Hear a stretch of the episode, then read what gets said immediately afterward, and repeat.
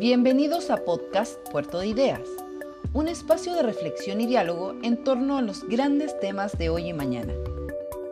En este episodio escucharemos a Javier Cercas y Jorge Edwards, quienes nos hablaron de Cervantes y nosotros, una entretenida conversación durante el Festival Puerto de Ideas Valparaíso 2016.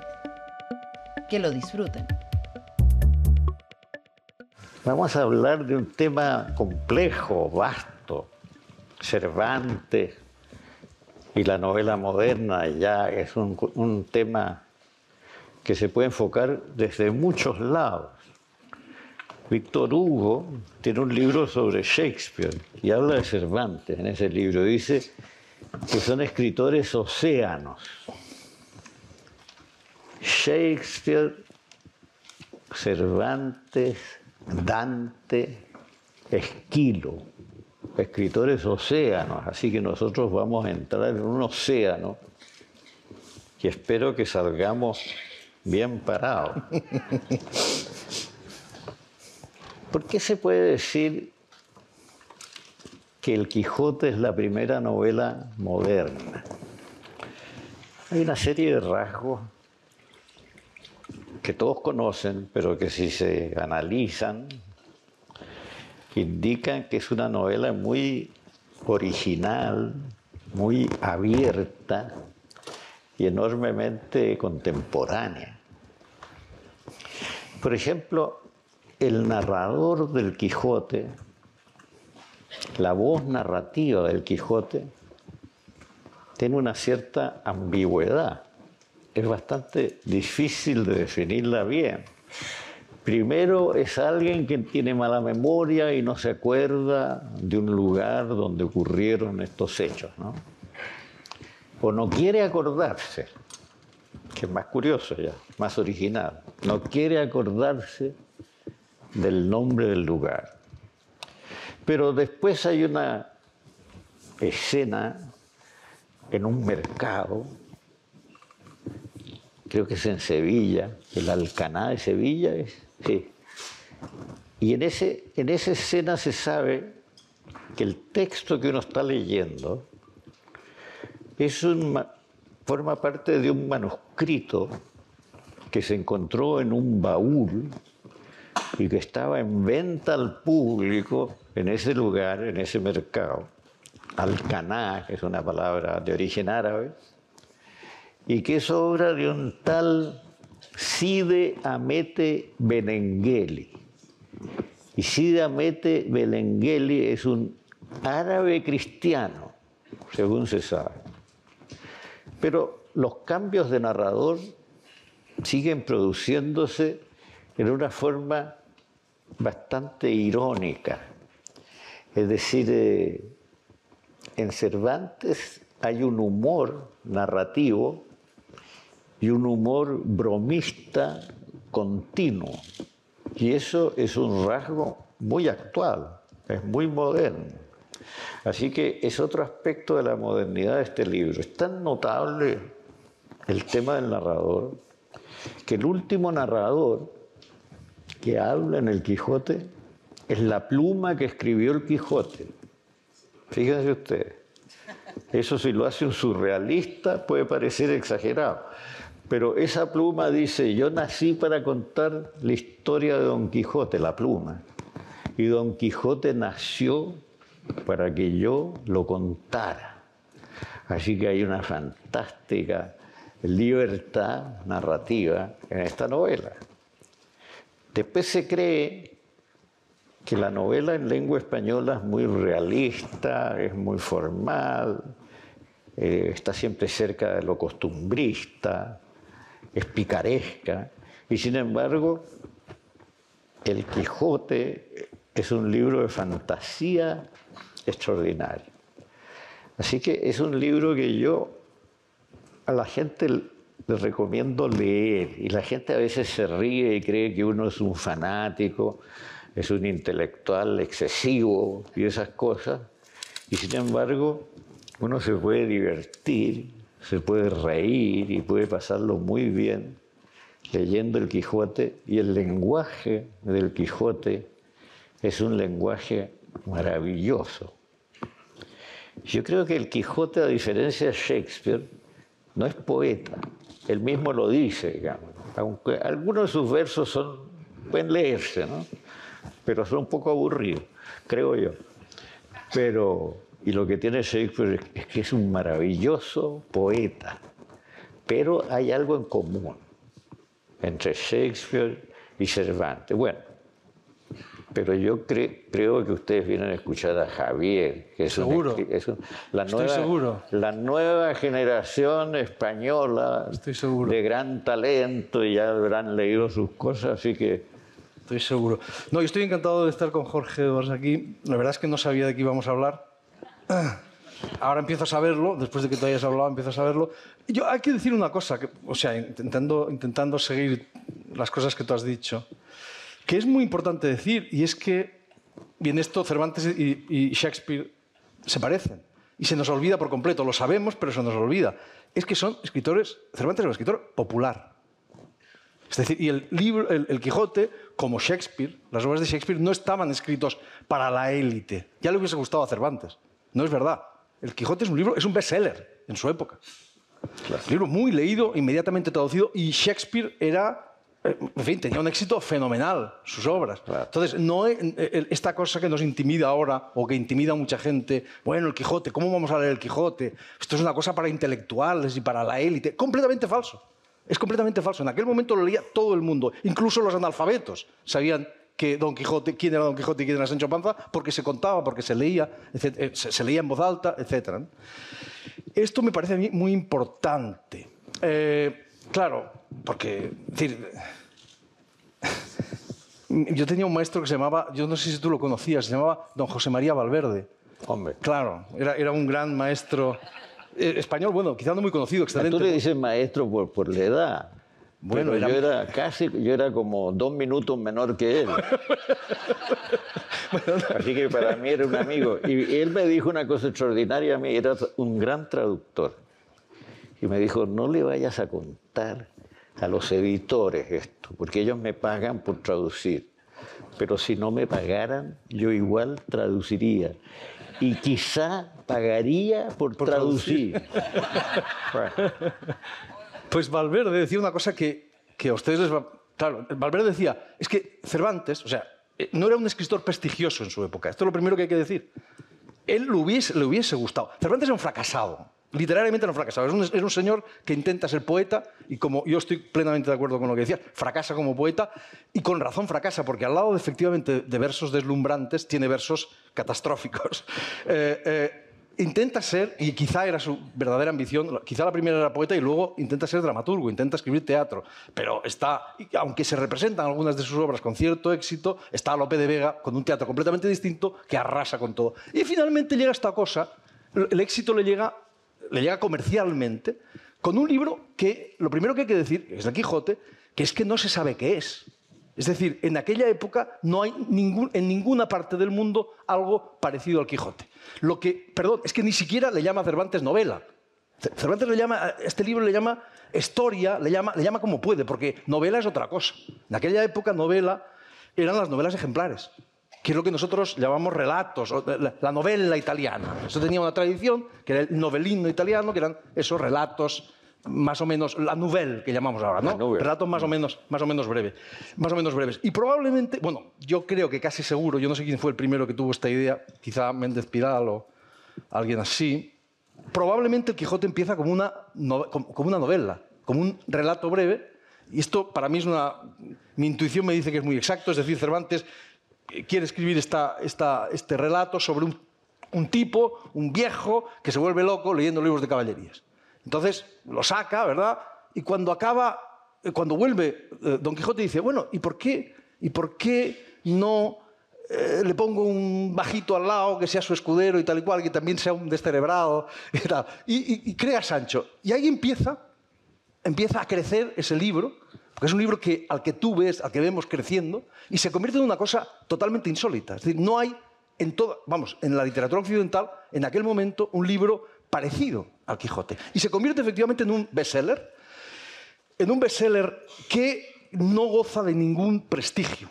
eh, mi maestro, mi maestro y, y el amigo de, de Jorge, bueno, maestro mío, quizá me atribuyo demasiado, yo iba a sus clases de vez en cuando, ya era mayor cuando yo andaba por la universidad, él decía, Cervantes nunca hubiese ganado el premio Cervantes. Yo lo-. No, no tenía, es decir, tú, ten- tú, tú lo has Cuando- ganado, pero él no cuando- hubiese cuando ganado. yo lo gané, dije eso. Recibo este premio, dije, con la humildad de una persona que sabe que Cervantes no lo tuvo, ni lo habría tenido. Ni lo habría tenido. Ni lo habría tenido. Era, era- Claro. en el, el mismo año en que se publica la primera, la primera parte del Quijote, 1605, Lope, Lope de Vega, en una carta escribe: Nadie es tan necio que alabe a Don Quijote. Claro. Este- ese libro era una tontería. Bueno, Ese libro López, era- López- era- López se porta muy, muy mal, mal, como muy mal, muy muy mala mal. persona frente a Cervantes siempre. Y Cervantes le prestó unos anteojos porque él se le había olvidado llevar sus gafas a una reunión y Cervantes les prestó las de él, que no eran muy buenas parece. Y después López se rió cruelmente, dijo que las gafas de Cervantes parecían huevos fritos mal estrellados. Claro. Porque- que- porque- porque así son los escritores, ¿eh? y aquí son, andan por ahí también, andan son. cerca. Son como los mafiosos, solo nos matamos entre nosotros. ¿verdad? Claro. Algo parecido.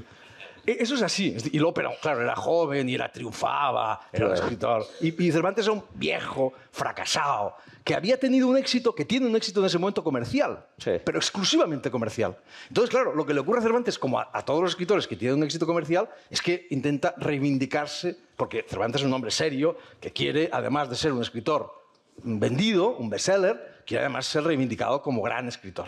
Pero ¿verdad? Cervantes es, creo yo, una gran persona.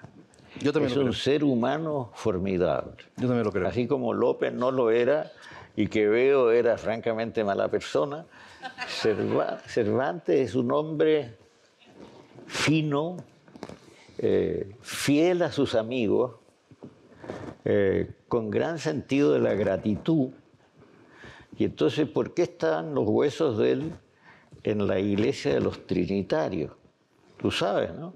Resulta que cuando Cervantes está cautivo en Argel, Ah, sí, claro. Los, los, los, eh, los captores de él le descubren una carta de recomendación de don Juan de Austria. Y entonces calculan que es un personaje importante y le ponen un- una suma para su rescate alta. Y él tiene dificultades tremendas para reunir esa suma. No sabe cómo hacerlo. Intenta escaparse varias veces y no lo matan, a pesar de que era habitual que los que intentaban escapar los mataran. No se sabe bien por qué no mataron a Cervantes. Ahí hay teorías de todo parece tipo. que la conversación de Cervantes con sus captores era muy interesante y que ellos estaban en cierto modo seducidos por el personaje. Pero ¿qué pasa? Llegan unos curas trinitarios, un padre que se llama Juan Gil, y ese hace una colecta y junta la cantidad necesaria y salva a Cervantes. Que Cervantes es salvado cuando está a punto de ser llevado ya al interior del imperio turco como esclavo. Lo salva este trinitario, entonces él decide ser enterrado en la iglesia de los trinitarios y es fiel toda su vida al detalle este fantástico de que lo hayan salvado. Así que Cervantes es un espíritu superior, creo yo. Es un hombre de una generosidad, de un heroísmo fantástico. Porque en la batalla de Lepanto tenía 40 grados de fiebre, estaba con gripe. Y él le dice a su jefe, el jefe le dice, tú ándate a la- abajo porque estás enfermo. Y él dice, no, yo quiero combatir y en un lugar de peligro. Y lo ponen al mando de un esquife que eran unos botes que iban al asalto de las embarcaciones enemigas y que eran muy arriesgados. Y ahí es donde le dan un, un golpe en la mano izquierda y queda medio manco y otro en el pecho que lo salva la, la coraza, porque no lo matan. Así que es una larga historia muy bonita. La historia de la vida de Cervantes es muy interesante y a mí no me gusta esa interpretación de algunos grandes ensayistas españoles que dicen siempre lo siguiente, Cervantes era un pobre diablo y en cambio el Quijote es San Quijote, este es un gran personaje, un amuno, ¿no? Unamuno denigra continuamente a Cervantes. Yo creo que al revés, yo creo que Cervantes es un gran personaje humilde y pobre, eh, malo para sacar cuentas, porque a él lo meten preso cada vez por las rendiciones de cuentas que hace mal, que se equivoca. O que pasa algo raro. Se supone que alguien robaba la plata, pero parece que Cervantes no. No sé, a lo mejor Cervantes, ¿crees tú? No sé, es que era eso no está claro. ladronzuelo, a lo mejor era ladronzuelo. Po- Podría ser una carrera política. Hacía lo que podía. No, yo estoy de acuerdo, estoy muy de acuerdo con lo que dices. Es decir, hay, hay una cosa que dice, que dice Ortega, Ortega y Gasset, que yo creo en una carta a Unamuno, justamente, que yo creo que acierta de lleno. Él dice, Cervantes, el retrato del personaje para mí es este. Cervantes parece comprenderlo todo. Es un hombre que ha sufrido mucho y que no siente rencor por nadie. Sí, es verdad. es- me parece maravilloso. Es fenomenal. No Cervantes era un gran amigo, según toda la gente que lo conoció, eh, un gran eh, conversador en conversaciones privadas, un conversador amenísimo que hacía de reírse a la gente, que cuando tenía horribles problemas personales siempre era amable y simpático y divertido y alegre, alegre a pesar de la vida terrible que tuvo. Pero yo creo una cosa, que la escritura cervantina es maravillosa y de una frescura que vive hasta hoy. ¿eh? Yo creo que el más latinoamericano, el más cervantino de los latinoamericanos, uno que no conocemos nosotros, es Machado de Asís, el brasileño, que es un brasileño de fines del siglo XIX. Y él tiene un prólogo en que habla de un libro de él y dice que fue escrito, voy a decirlo en portugués, pero no por pedantería, porque suena muy bonito. Dice, con a pena da gallofa e a tinta da melancolía, que significa, fue escrito con la pluma de la broma y la tinta de la melancolía. Bonito. Y yo creo que esto puede definir perfectamente el estilo de Cervantes. ¿eh? Totalmente. Que es un estilo bromista, alegre, lleno de, de, qué sé yo, de, de energía, ¿no? Y vivacidad, de gracia. Es una maravillosa prosa, pero tiene un fondo triste, melancólico, impresionante. Totalmente. Además, hay una cosa, hablando de, Shakespeare, que claro, es inevitable compararlos a los dos, y sobre todo este año, ¿no? que se celebra el, el 400 aniversario de la muerte de ambos. Eh, claro, hay cosas curiosas que, que- que retratan muy bien las diferencias y retratan muy bien al, personaje de Cervantes. Es decir, por un lado, claro, si nos ponemos a pensar, Shakespeare, no sé tú qué piensas, pero ¿cuántas obras maestras tiene Shakespeare? Mm, eh, hay quien diga que todos, son obras maestras. Yo creo que no. Tito Andrónico, que es la primera, me parece que es una catástrofe. Pero bueno, es igual. Por lo menos siete, ocho, nueve, ¿no?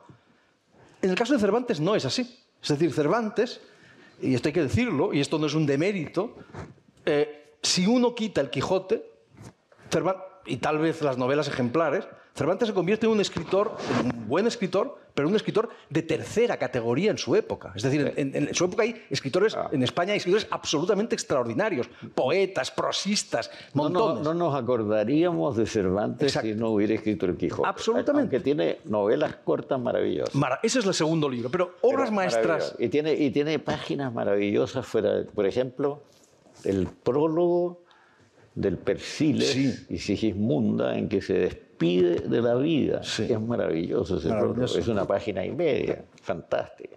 Pero, pero Pero es verdad lo que dices tú. Claro, no decir, nos eh, acordaríamos de él. no nos o Pero, sea, pero como de que ¿no? Quijote es una novela tan maravillosa.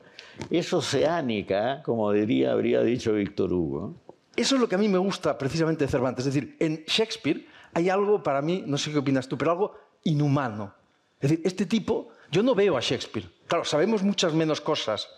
Yo no veo al, perso- al personaje, a la persona Shakespeare no lo veo. Es decir, sabemos muchas cosas, muchas menos cosas, obviamente, de Shakespeare que de Cervantes. Es que de Shakespeare sabemos casi nada, prácticamente nada, o muy poquito. De Cervantes sabemos mucho más, pero aún así, eh, insisto, Shakespeare tiene algo inhumano. Es decir, nunca habla él, no le ves, aparte del hecho de que muchas de sus obras estuvieran, como cada vez está más claro, escritas en colaboración. Pero eso dejémoslo aparte. En el caso de Cervantes, en cambio, ves a un hombre de estatura humana. Es decir, un hombre que empieza escribiendo cosas, no diré mediocres, pero casi, como La Galatea, por ejemplo. Que es un libro bien, pero claro, hay muchas novelas, incluso pastoriles, muy superiores a La Galatea, que es un libro y, que, y cuyo talento va como creciendo y creciendo y creciendo y creciendo hasta alcanzar alturas gigantescas. Tú decías en el Quijote, porque claro, la primera parte del Quijote es una obra maestra absoluta, pero es que la segunda parte parece que la haya escrito Dios. Es una cosa enloquecida, ¿no? Cuando ya los personajes han leído el Quijote, cuando aparece el Quijote de Avellaneda, es decir, el Quijote que ha escrito un enemigo de Cervantes, que no sabemos quién es, y que y el propio Cervantes lo utiliza en la segunda parte del Quijote, etcétera, etcétera. Tú has dicho una cosa Ojalá podamos discrepar en algo, Jorge, sería maravilloso. Ah, no, no, es que esté de acuerdo con Unamuno, pero sí creo una cosa, no sé tú qué opinas. Sí creo que la, la, obra de un escritor debería ser, o en mi caso por lo menos siempre lo es, la obra del escritor es superior al propio escritor. ¿Por qué? Porque, no en el caso de Cervantes, en todos los casos, porque el yo verdadero del escritor, y aquí me pongo prustiano, el yo verdadero del escritor es el que está ahí, es decir, es el que está dentro de la obra. Y yo, y tú, y cualquier escritor invierte lo mejor de sí mismo en su obra. Y, y si no, es que es un mal escritor. Es decir, si el escritor es superior a su obra, no es un buen escritor, porque no ha metido lo mejor de sí mismo ahí. Entonces, y por eso es tan peligroso conocer a los escritores que admiras, ¿verdad? Porque puede decepcionarte terriblemente. No digo, que, no digo que haya que despreciar a Cervantes, ni, mucho menos. Lo que digo es que, es que, lo diré de manera más radical, yo creo que Cervantes, no, no creo, estoy completamente seguro de que Cervantes no es del todo consciente de lo que ha hecho. Pero eso sí, pero eso... No es del todo consciente de la grandeza que tiene ese libro. Porque se deja llevar, es un hombre que se deja llevar... Totalmente. Por el relato, y cuando construye un personaje, el personaje tiene tanta vida que mm, tiene más vida que él. Exactamente. Él es esclavo del personaje como Sancho Panza. Sancho Panza es un rústico y Sancho Panza a lo largo de la novela es cada momento más inteligente y termina siendo más inteligente que el Quijote y termina riéndose de su amo, claro. del caballero de la triste figura.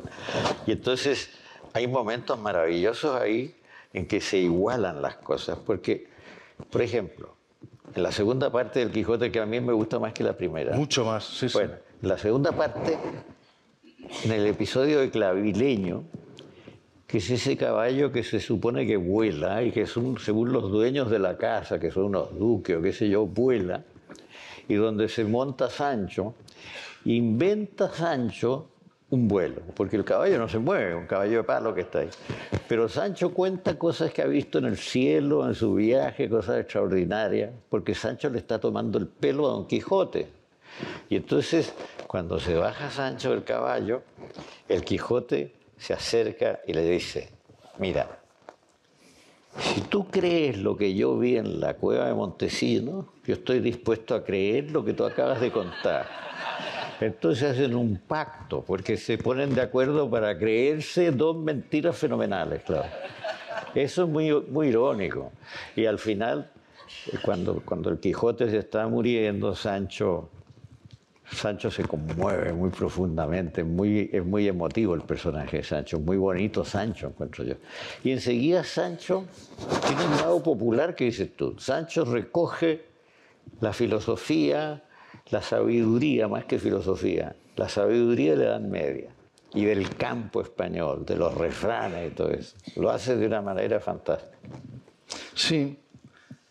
Tú has mencionado una palabra que para mí es clave, que es ironía. Es decir, estábamos diciendo, hemos dicho que la, o ese era nuestro pie, lo que nos da pie a la conversación, la, novela, la, novela, la primera novela moderna.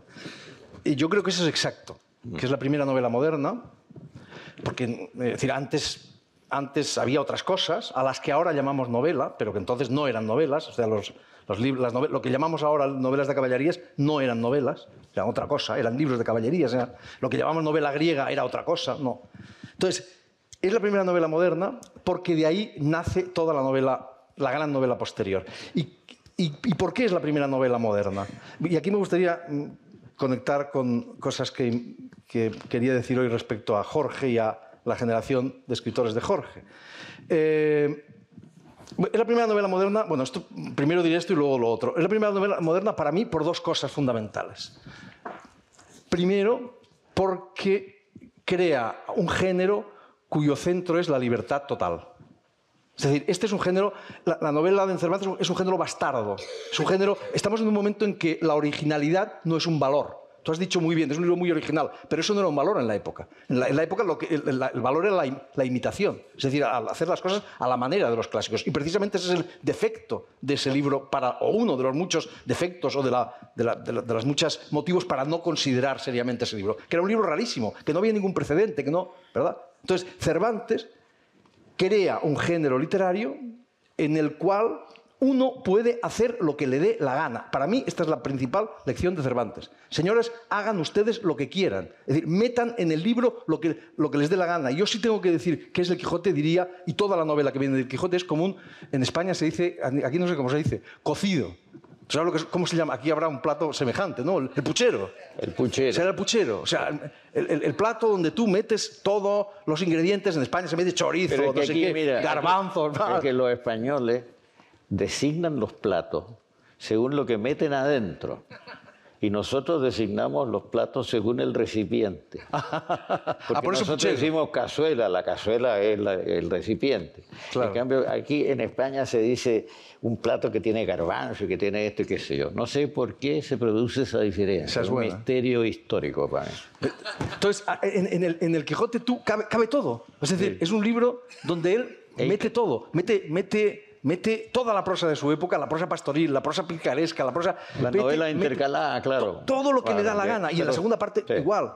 Entonces, esa versatilidad, para mí, es lo que crea la novela moderna. Bueno, mira, esa libertad total, perdón, acabo. Y, eso, Jorge, diría que no estoy seguro de que... Es decir, la lección de Cervantes es esa y no estoy seguro de que la novela haya agotado la lección de Cervantes cuando me dicen la modernidad de Cervantes, es que Cervantes es más moderno que la inmensa mayoría de los escritores. es verdad, pues, es verdad, claro. Claro, él, hace cosas que, nadie se atrevería a hacer. Claro. ¿Verdad? Es que lo que pasa es una cosa. Hay géneros que están absolutamente clasificados y descritos y que no pueden cambiar. Por ejemplo, un soneto no puede cambiar. Exacto. Había una señora argentina que decía que le gustaban los sonetos cortos. Pero claro, ella no sabía lo que era un soneto. Entonces, un soneto es siempre de la misma extensión, el mismo tipo de verso, la misma rima, etc. Y la novela es un género inventado en parte por Cervantes, en realidad, pero hay, hay otras cosas por ahí. Pero es un género completamente híbrido. Totalmente, mestizo. Eh, es un género mestizo eh, y es un género en evolución continua. O sea, en la novela no podemos decir esto no es novela. Exacto. Porque todo es novela cuando le pones el nombre de novela. Absolutamente. Claro, porque novela puede ser la historia de tu tía, de tu abuelita. Absolutamente. Alexeyevich, ¿has leído a esta mujer, la rusa esta? No la he leído, pero, Debes leerla. pero, he leído algunas páginas y ya me di ah, cuenta. brillante. Esta señora hace una cosa que, que, que, mucha gente no considera novela. Por supuesto, Cervantes dirá, claro que esto es novela. Pero yo usted lo que le dé la gana. creo que hay una, una característica que tiene siempre la novela, o por lo menos el 90% de las novelas. Adentro de las novelas hay personajes que son novelistas todo el tiempo. Esto en, claro. Y eso es una cosa muy curiosa, porque es como que el reflejo del autor se da en el personaje que es autor. Entonces, por ejemplo, si uno examina eso en Cervantes, es muy divertido en el Quijote, porque cuando el Quijote sale de las bodas de Camacho, le hablan de la cueva de Montesinos y dice que quiere conocerla. Está muy cerca del lugar donde están las bodas.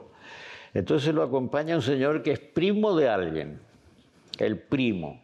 Es primo de un licenciado, un licenciado que está en la fiesta. Entonces cuando van caminando hablan de literatura. Don Quijote siempre tiene ideas sobre la literatura, a veces muy extravagante. Y entonces el primo, él le pregunta al primo que a qué se dedica. Y el primo dice que él es humanista y que se dedica a escribir libros para darlos a la estampa. Eso es lo que hace el primo. Entonces le pregunta al Quijote qué libros ha escrito. Y el primo dice, bueno, escribió un libro sobre las diferentes clases de libreas, que se llama El de las libreas. Hay 700 clases, le dice, con diferentes colores, figuras, decoraciones, etc. Pero después dice que está escribiendo un libro inspirado en Ovidio y que se llama Metamorfosios. O sea, la metamorfosis la ha convertido en, la. Y después escribe otro inspirado en Virgilio y que dice que ahí cuenta cosas completamente inéditas en la historia. Por ejemplo, dice, ¿quién fue el primer hombre que se resfrió?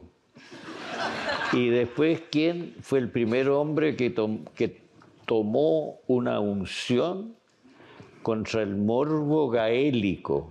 El morbo gaélico es la sífilis, que en ese tiempo se conocía como el morbo gaélico. Y después hay otro que, ¿quién es el primero que se volteó en el aire? Y Sancho dice, seguro que Lucifer, porque como el Señor lo echó una patada, el cielo debe haberse caído volteándose hasta el infierno. Así que bueno, es puro humor, es pura fantasía y es una especie de ironización del trabajo del escritor, de la creación literaria. Y después yo encuentro que esa entrada en la cueva de Montesinos, yo soy tan fanático de eso que fui a la cueva de Montesinos ahora y no me atreví a entrar porque no me da ninguna garantía y es una cosa muy peligrosa, de puras piedras y qué sé yo, y después se ve un hoyo negro. Así que había que estar dispuesto a caerse a ese ¿no? Y a, podrirse ahí. Así que me quedé en, en el borde.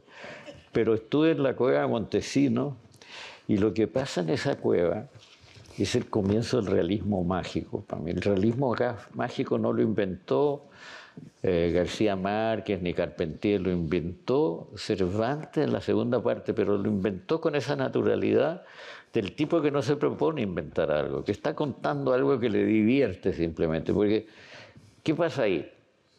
Se asoma el Quijote a la cueva. La cueva está muy cerca de un lugar que se llama Argamasilla de Alba, donde se supone que había nacido el hidalgo. Se supone hoy. Se asoma a la cueva y suben unos cuervos y unos pájaros que están acá y lo golpean y queda medio inconsciente. Y entonces pues lo amarran y lo bajan a la cueva, pero él se queda dormido. Y cuando despierta, ve el desfile del mundo medieval, al fondo de un palacio.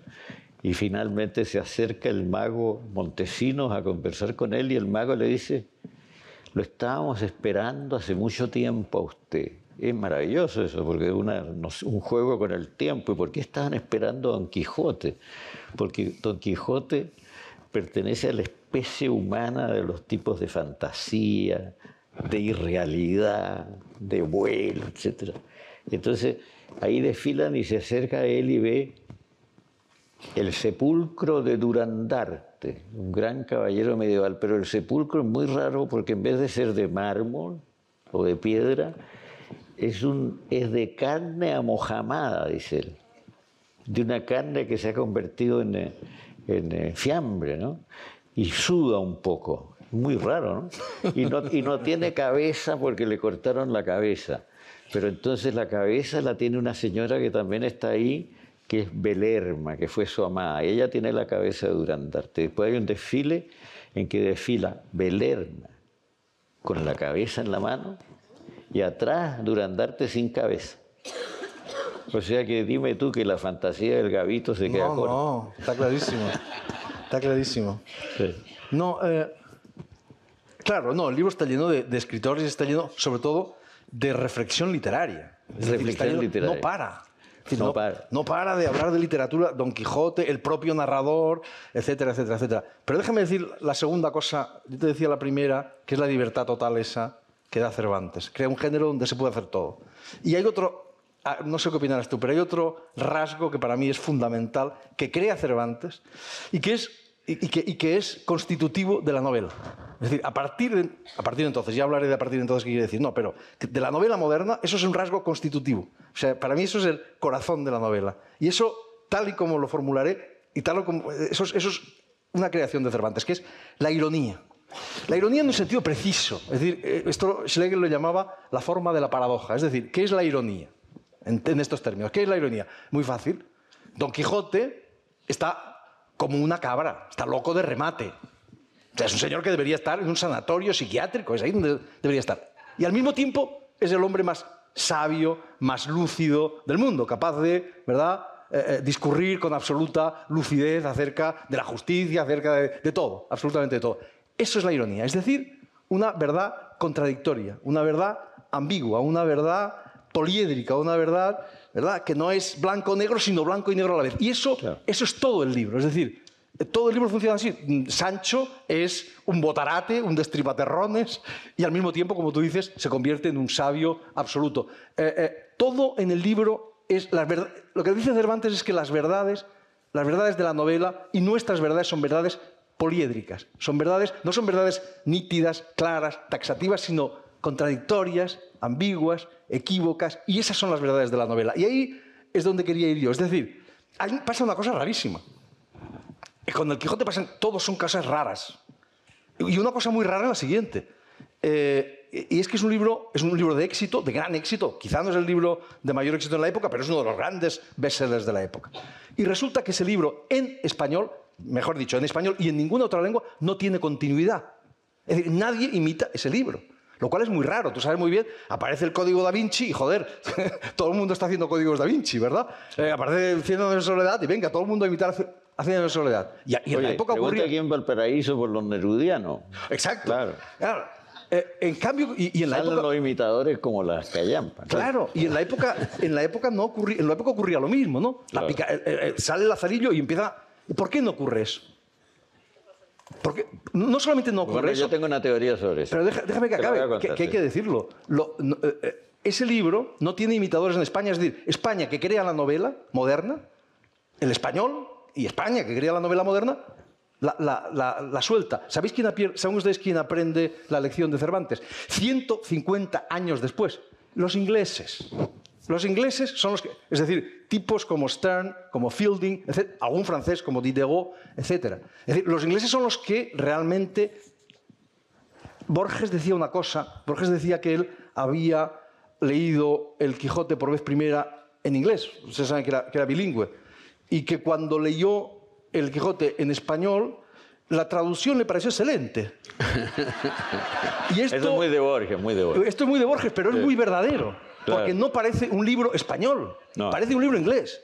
Esa, esa, capacidad de entenderlo todo, esa... esa eh, por eso yo cuando, cuando voy a Inglaterra siempre les digo, saben ustedes, tú sí lo sabes muy bien, Jorge, que, que en España hay una reivindicación histórica, eh, el nacionalismo cerril, borrico español, eso es una, eso es una redundancia, nacionalismo cerril o borrico, porque todos los nacionalismos son burros, pero hay una gran, una gran reivindicación de un pedazo, un peñasco que está ahí en el sur de España, que es el Gibraltar. ¿verdad? Y cuando siempre hay Gibraltar, español, en fin.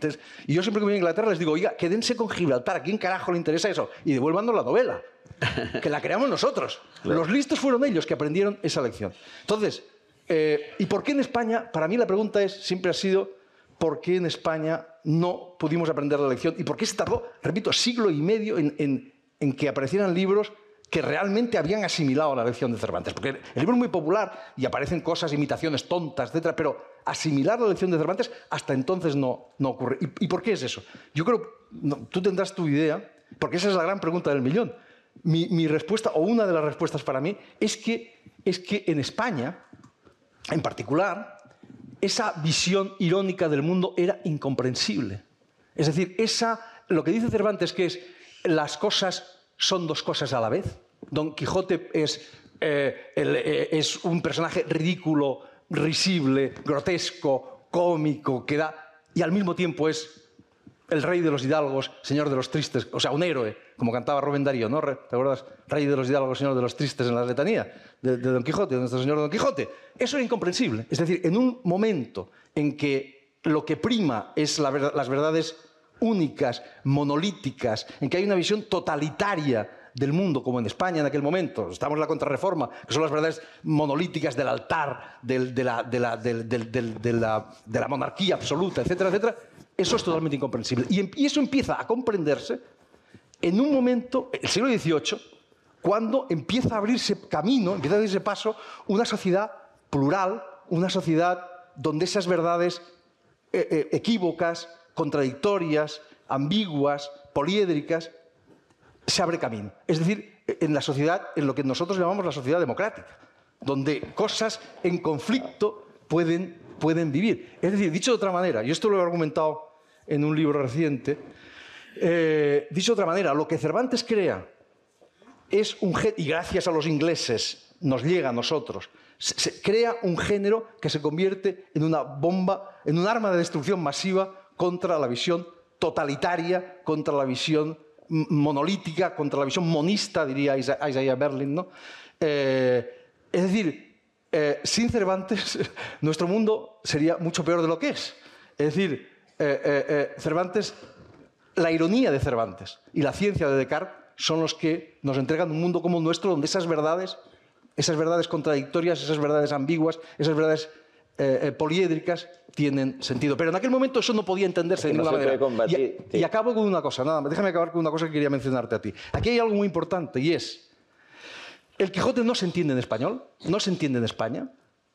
Y por eso, como dice un gran crítico, Fernández Montesinos, no sé si has oído hablar del español, a España se le escapa literalmente de las manos la novela, la pierde, y se escapa para. se escapa. O sea, se va, se va, se va a Inglaterra, se va a, Francia, se va a Alemania, se va a Rusia, etcétera, etcétera, porque la lección de Cervantes no la entendemos los españoles, no la entendemos, no nos entra, no la asimilamos. Hay una lectura de Cervantes muy pobre, que es la lectura realista, la que hacen los novelistas del realismo, etcétera, etcétera, y en mi opinión, el, y el legado de Cervantes se pierde en español. Quienes nos devuelven a los españoles y al español el legado perdido de Cervantes son los grandes escritores latinoamericanos del siglo pasado, es decir, la generación de Jorge Edwards. Esto es así. Es decir, son los escritores latinoamericanos, eh, empezando por no solo la generación del boom, empezando antes, ¿no? por Borges, por ejemplo, que hace una lectura... Borges muy Cervantino. Muy Cervantino. y hace lo que se crea. Y hace una lectura completamente distinta de Cervantes. Tú recuerdas las magias parciales. Hace una lectura de Cervantes como la que tú mencionabas, como un escritor de literatura fantástica, como un escritor de aventuras, etc. Y de ahí venís vosotros, de ahí viene... Es decir, ocurre con Cervantes, la novela en español, Cervantes crea la novela moderna en un acto absolutamente revolucionario e insólito. La novela ¿verdad? pasa a otros lugares. ¿Y qué ocurre? si la, si la eh, eh, no vuelve a ocupar la novela en español un lugar relevante en el canon occidental hasta la segunda mitad del siglo XX. Es decir, son estos grandes escritores, estos grandes novelistas o narradores latinoamericanos los que vuelven a los que recuperando ese legado perdido de Cervantes, vuelven a colocar a la novela en español en un lugar de preeminencia. ¿verdad? Eso es lo que ocurre en la segunda mitad del siglo Estoy bastante de acuerdo contigo en general, pero con algunos matices. Yo creo que Cervantes es el último de los grandes renacentistas españoles. Ya no hay más después de él. Cierto.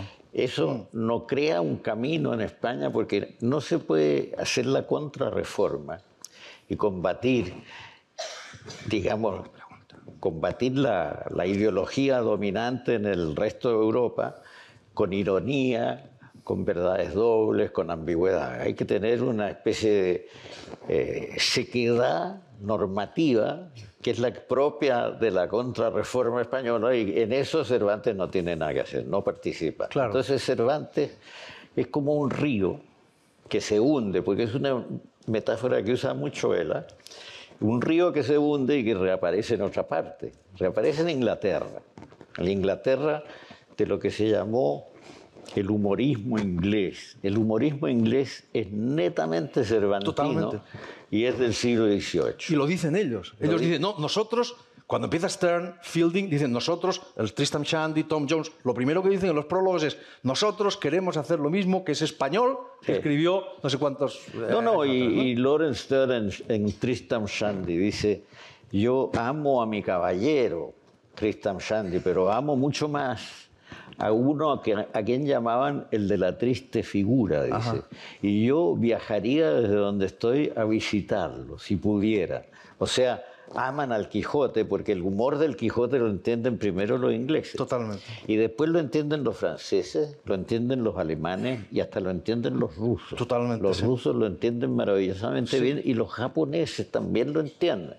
Entonces, Cervantes es una cosa, es una especie de explosión intelectual, de la fantasía, del humor, de la ironía que se produce ahí a comienzos del siglo XVII español y que se cierra en España y que la Inquisición contribuye mucho a cerrar. Absolutamente. De la que, de la que en, el, Quijote se habla muy mal. La Santa Hermandad es muy ironizada y criticada por Cervantes y eso no lo perdonan ellos, ¿eh? nunca lo perdonaron.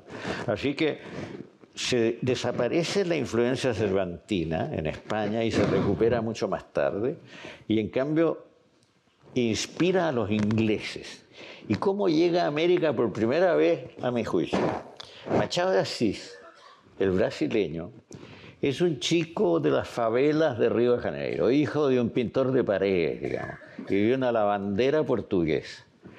Y no se sabe cómo este chico a los 15 años habla francés y sabe latín, pero después se sabe, se averigua, porque tampoco se conoce bien su historia, que un cura de una iglesia de los alrededores se había dado cuenta del talento de este chico y le enseñó latín y después francés. Y este chico a los 16 años está leyendo francés, a los 20 años empieza a escribir en la prensa y escribe novelas, pero a los 40 hace una transformación completa y se transforma en un escritor del género fantástico y escribe las memorias póstumas de Brás Cubas. Y Brás Cubas es el que dice que él escribe con la pluma de la broma y la tinta de la melancolía, porque eso no lo dice Machado, lo dice su personaje. Como el personaje es un memorialista que está escribiendo sus memorias, pero ese personaje está muerto está escribiendo sus memorias desde la muerte. Está muerto y tiene la primera duda siguiente. No sabe si comenzar por el final, por su muerte y su funeral, o si comenzar por su nacimiento. Entonces tiene que decidir y al final comienza por el final porque se asoma, está el ataúd todavía abierto y se asoma una señora y se le cae una lágrima a esta señora que le golpea a él en su cara de muerto, etc. Y empieza toda la historia. Bueno, y en esa historia las referencias al Quijote son continuas. Así que el Quijote entra por Inglaterra a Brasil, esto es rarísimo. Y después llega Borges, a mi juicio. Borges, por ejemplo, el Aleph, para mí, es una especie de... El cuento, el cuento es una especie de paráfrasis muy burlona del episodio de la Cueva de Montesino. Claro, porque primero, llega Borges a la casa de un escritor que se llama Carlos Argentino Daneri, que es un perfecto charlatán. Es el primo, el que escribe la enumeración de las libreas y que imita a Ovidio. Este es Carlos Argentino Daneri que está escribiendo un poema sobre el mundo, sobre el universo, y que ha logrado despachar, según dice Borges, algunas hectáreas de la provincia de Buenos Aires, un gasógeno de la provincia de Buenos Aires y unos baños que existen en una ciudad del sur de Inglaterra. Ha conseguido despachar ya varios kilómetros cuadrados, pero quiere despachar el universo entero. Es un loco, igual que el primo. Pero después a él le ocurre algo que equivale a los golpes que le dan los pájaros al, Quijote, porque le dan una copa de coñac argentino. Y este copa de coñac argentino lo deja absolutamente idiotizado y en mal estado. Y entonces Argentino, el dueño de casa, le dice que lo va a llevar a un sitio donde va, él va a ver el Aleph. Y entonces lo hace bajar y colocarse debajo de una escalera. Y como está medio mareado por el coñac, ahí se queda dormido, igual que Don Quijote, y cuando abre los ojos ve el mundo, ve el universo que, que, que desfila en el Aleph. Es puro, es puro Cervantes. Y eso está mencionado, la referencia a Cervantes está en el cuento. Y la gente cree que Borges no sabe Cervantes. Borges de lo que más sabe es de Cervantes. Y si lo leyó en inglés, bueno, los ingleses fueron grandes traductores de Cervantes. Es cierto. Es como los franceses que conocen a Francisco Colobán en francés. Yo digo que está bien, porque los franceses lo mejoran bastante. ¿eh? Porque, porque Pancho Colovane era, era un escritor que le ponía mucho adorno al lenguaje. Y los franceses se lo limpian, digamos. queda estupendo. Entonces, entonces, la llegada de Cervantes es una llegada por otros caminos a la actualidad del mundo, a la actualidad literaria. Faulkner es cervantino y muchos más. Y entonces se decía también en Estados Unidos que Faulkner no tenía idea de Cervantes. Si lo leía cada año. El Lo leía cada año, pero eso lo descubrí yo. ¿ah? ¿Esto lo descubriste tú que lo leía cada año?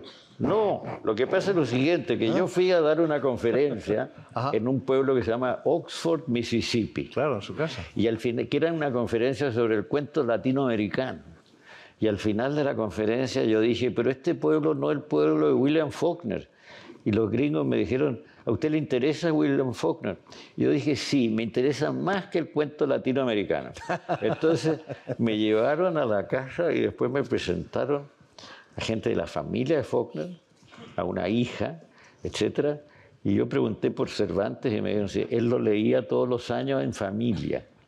Él tenía una edición en inglés y se la leía a la familia en voz alta todos los años. ¿Y dónde está la relación de Faulkner con Cervantes a mi juicio? Está sobre todo en los caballos, porque Faulkner era criador de caballos. Y tiene un libro que se llama Gambito de caballo, que habla de caballos todo el tiempo. Está lleno de referencias a Rocinante de citas de episodios de Rocinante. No se fija la gente. Un profesor experto en Cervantes me dijo, Faulkner nunca habló de Cervantes. Entonces yo le dije, ¿quiere que le mande un conjunto de citas de Faulkner relativas a Cervantes? Y se las mandé. Y el tipo, como buen inglés, serio, así, o como buen gringo, aceptó que yo tenía razón. Si, si llega a ser español no lo hubiese aceptado. No era Trump, no era Trump. Eso era imposible. eso era imposible. Gracias por escuchar podcast Puerto de Ideas. No olvides seguirnos a través de las redes sociales para enterarte de nuestras actividades. Hasta pronto.